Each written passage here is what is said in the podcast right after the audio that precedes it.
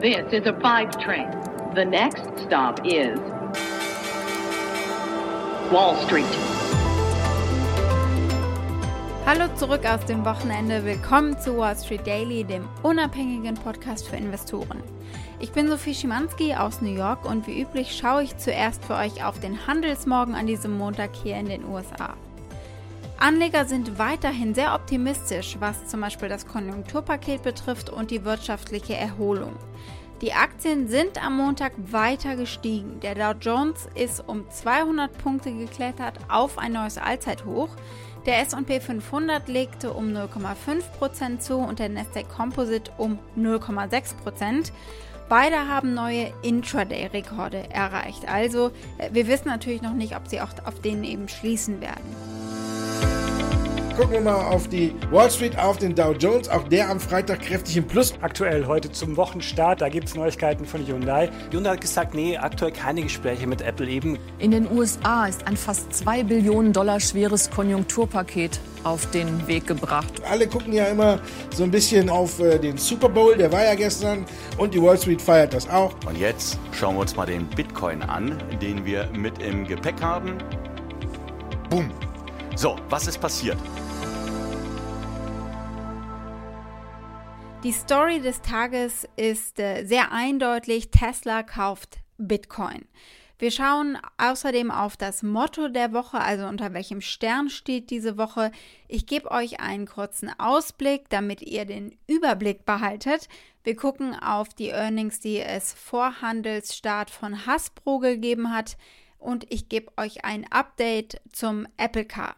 Wir schauen ganz kurz auf die wirtschaftliche Relevanz des Super Bowls und die Aktie der Woche ist Bayer.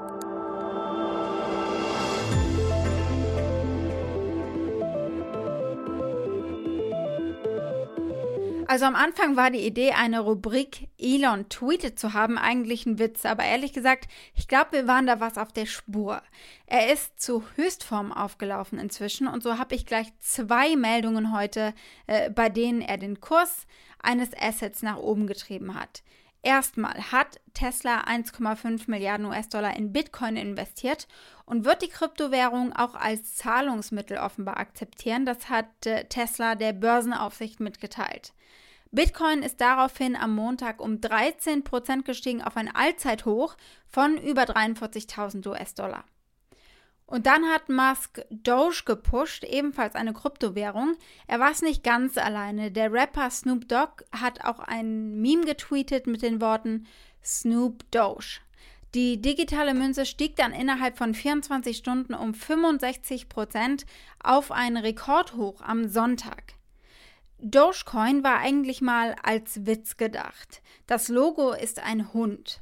Elon Musk hat kürzlich über die Kryptowährung getwittert und Musk tweetete Who let the Doge out? Ein Running Gag in der Community. Doge hatte sogar einen Super Bowl-Spot, zumindest vorbereitet, und der geht jetzt in den sozialen Medien um. Sie haben sich Elon Musks Stimme und Aussagen geliehen.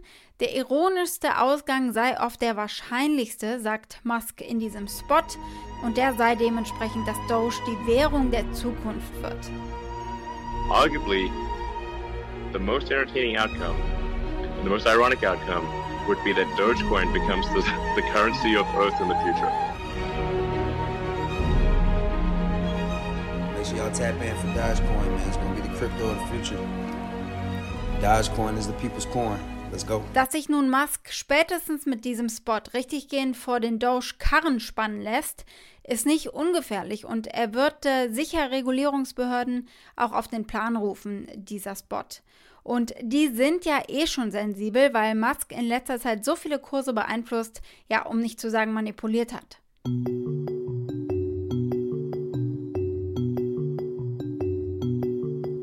Stimmen wir euch nach dieser Hammermeldung mal auf die Woche ein. Wir kommen aus einer starken Woche, aus der besten seit November, mit allen fünf Handelstagen stärker jeweils als der davor. Und stark geht es weiter. Lasst uns mal kurz die wichtigsten Katalysatoren definieren. Es sind Nachrichten, dass es beim Konjunkturpaket vorangeht.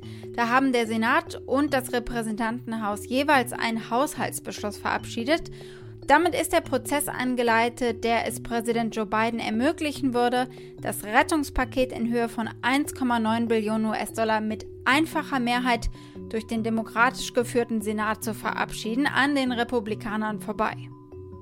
Das Paket beinhaltet zum Beispiel Stimulus-Checks im Wert von 1400 US-Dollar, zusätzliche Leistungen für Arbeitslose sowie Covid-19-Impf- und äh, Testfonds. Zu der ganzen Thematik gab es auch Worte von der Finanzministerin Janet Yellen. Sie sagte am Sonntag, dass die USA bis 2022 zur Vollbeschäftigung zurückkehren könnten, wenn Bidens Konjunkturplan verabschiedet wird. Es gibt absolut keinen Grund, warum wir unter einer langen, langsamen Erholung leiden sollten, sagte Yellen in einem Interview auf CNN. This package is going to really speed recovery, that we will get people back to work much sooner with this package. I would expect that if this package is passed, that we would get back to full employment next year. Es liegt aber fernab dieser Themen auch nahe, dass Anleger sich diese Woche auf Handfestes konzentrieren, auf das, was sie wissen zu analysieren, Unternehmenszahlen. Und damit wären wir beim Ausblick auf die Woche. Es gibt Earnings von mehr als 500 Unternehmen diese Woche. Morgen vom Cannabis-Unternehmen Canopy Growth, vom Barbie-Hersteller Mattel, von Twitter und von Lyft. Und übermorgen gibt es dann gleich Zahlen vom Top-Lyft-Konkurrenten, von Uber nämlich, von Coca-Cola und von GM, von General Motors. Donnerstag kommen Zahlen von Disney, von PepsiCo und von Expedia. Und gleich heute gab es eben Hasbro. Hasbro ist ein Spielwarenhersteller und sie vertreiben zum Beispiel Monopoly. Äh, seit kurzem ja auch Miss Monopoly, bei dem weibliche Spieler mehr Geld bekommen. Das ist natürlich ein Seitenhieb äh, zum wahren Leben, wo Männer ja immer noch höhere Löhne als Frauen für den gleichen Job bekommen. Hasbro created a game that no other game maker has ever done before. A game that features Ms. Monopoly. whose goal is to make a difference by celebrating female inventors and inspiring young entrepreneurs everywhere.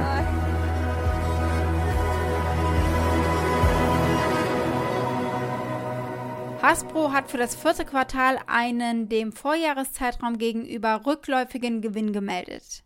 Der Quartalsumsatz des Unternehmens stieg aber um 20 Prozent gegenüber dem Vorjahr. Sie haben damit dann doch die Markterwartungen übertroffen am Ende. Für die Aktie läuft es so lala.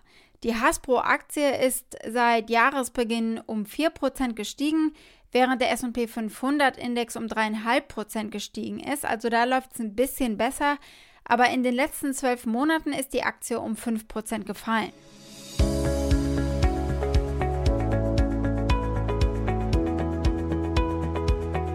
Jetzt gibt es ein kurzes Update zu Apple und Kia, zum Apple Car.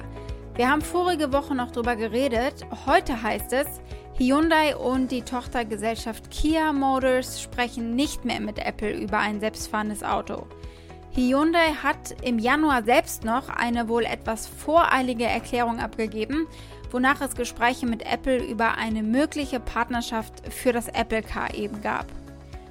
Und zuletzt deuteten Berichte darauf hin, dass Apple mit der Hyundai-Tochter Kia an einer potenziellen Investition von 3,6 Milliarden US-Dollar arbeiten würde.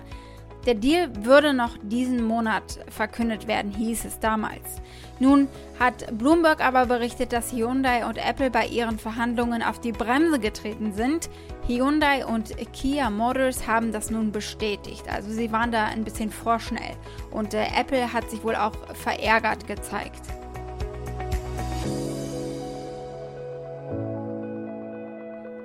Das Event letzte Woche für viele US-Amerikaner, der Super Bowl, ist natürlich nicht nur ein Wettbewerb zwischen den Chiefs und den Buccaneers gewesen, sondern auch ein Wettbewerb der werbenden Unternehmen um Aufmerksamkeit. Denn viele Leute schauen den Super Bowl nur wegen der legendären Werbungen. Millions will be watching the Super Bowl just for the commercials. Jedes Jahr gucken etwa 100 Millionen Leute zu. Nichts hat höhere Einschaltquoten und entsprechend teuer sind die Werbespots während der Spielpausen. In diesem Jahr haben 30 Sekunden rund 5,5 Millionen US-Dollar gekostet. Die Spots sind für die großen gelisteten Unternehmen schon auch immer wichtig gewesen, weil sie sich darin grundsätzlich positionieren können. GM hat sich zum Beispiel in diesem Jahr ähm, diesen Spot geleistet, um Elektroautos zu bewerben.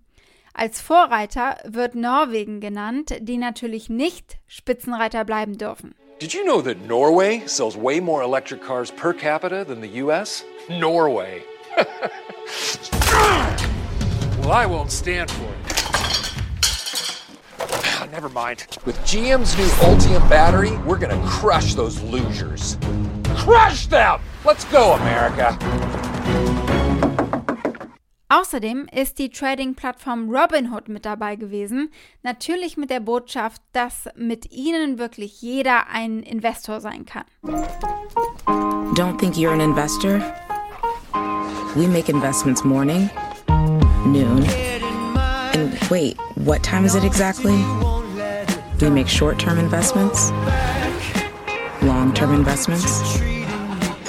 We diversify our interests realize our gains and losses, and try to keep the big picture in mind. You don't need to become an investor. You were born one. Robinhood. Unsere Aktie des Tages ist die von Bayer. Das haben sich einige von euch gewünscht. Werfen wir mal einen kurzen Blick drauf, denn es ist gerade besonders spannend. Die Aktie ist sehr spannend. Es gibt viele und vor allem viele gute Nachrichten. Nummer eins, wir wissen ja jetzt, wie sich der Konzern bei den Impfstoffen beteiligen wird. Die Bayer AG wird den Impfstoff von CureVac produzieren. CureVac und Bayer arbeiten zusammen am weltweiten Vertrieb und wollen Ende des Jahres ausliefern. Was die Aktie in Vergangenheit natürlich immer wieder nach unten gezogen hat, sind die ja, geerbten Probleme, die sie sich mit Monsanto ins Haus geholt haben. Aber auch das könnte vorbei sein, denn die Bayer AG hat gerade erst ein 2 Milliarden Dollar Deal abgeschlossen, um künftige rechtliche Ansprüche abzuwenden, die gegen Monsanto gerichtet waren. Das ist für Bayer am Ende natürlich eine gute Nachricht, denn damit sollten nicht nur die Klagen abgedeckt sein, die sie schon hatten gegen sich, sondern auch die zukünftigen, also falls jemand Krebs entwickelt, nachdem er Roundup genutzt hat. Die Konsequenz dieser beiden Geschichten seit Jahresanfang legt die Aktie des Chemie- und Pharmakonzerns um rund 17 Prozent zu. Von den 16 Analysten, die die Aktie covern, sagt gerade die Mehrheit ganz deutlich kaufen. Nur vier sagen halten und verkaufen ist gar nicht dabei. Das Kursziel liegt bei knapp 67 Euro und aktuell steht die Aktie bei 56 Euro. Also da scheint Luft nach oben zu sein.